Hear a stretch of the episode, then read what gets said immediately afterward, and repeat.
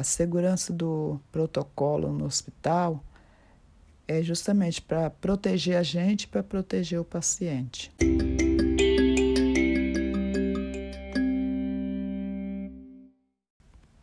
Oi, meu nome é Alice Monfardini e hoje estarei com a enfermeira aposentada aqui, Dona Maria, é, e ela vai estar respondendo para a gente sobre as questões de segurança no período em que ela trabalhou.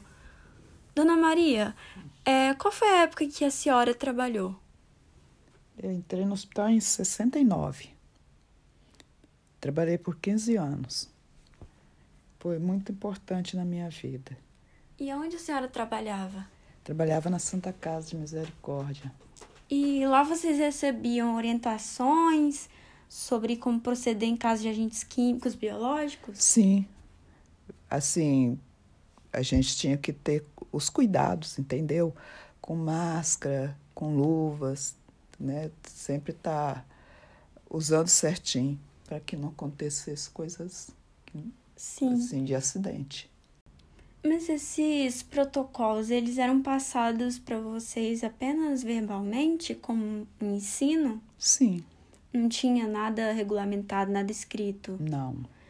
E, mas hoje em dia, é, nós temos a norma regulamentadora, né? E qual a importância, assim, para a senhora de ter um protocolo escrito, acessível aos profissionais da saúde, como não tinha antes? Qual é a importância de ter? É, eu acho melhor, né? Melhor porque tá sempre assim as pessoas ficar mais atento, né, uhum. né, no que está fazendo. Melhor acessibilidade, Sim, né? Sim, com certeza. Traz mais segurança para vocês. Traz mais segurança para as pessoas da área de saúde e também para os pacientes, uhum. né? E hoje em dia, nós usamos é, uma técnica de descartar a agulha a cada paciente, né? As agulhas não são reutilizáveis. Como era isso na sua época? Era descartável? Como que funcionava? Não era descartável. A gente tinha que os, os assim, a, todas todas as ferramentas que trabalhava durante o dia, agulha, essas coisas assim, tinha que ser tudo lavado à noite com formol e depois esterilizado. Por exemplo, as, as agulhas a gente passava o fio e botava no esterilizador. E a senhora acha que ter que esterilizar essas agulhas é, trazia um risco de contaminação para a senhora? Sim, porque a gente tudo bem que a gente usava um produto junto, mas mas pra, eu acho que sim, porque doença contagiosa toda a vida teve dentro dos hospitais, né? Não é a primeira uhum. essa da agora não. Então os protocolos têm que ser seguidos sim. mesmo na pandemia ou fora ou da fora pandemia. da pandemia, uhum, que tem doença muito grave dentro do hospital. É... E o que a senhora tem para falar para quem está começando na área da saúde agora? Sobre os protocolos, sobre a vida dentro do hospital, os cuidados com o paciente. É isso aí, a gente tem que seguir os, os protocolos para o bem da gente, para o bem dos pacientes, né? E também, sempre que você ter a ética, a ética da, da gente, é nunca deixar o paciente perceber que está evitando a pessoa dele, mas sim. Em caso de doenças contagiosas, sim, né? Sim, justamente.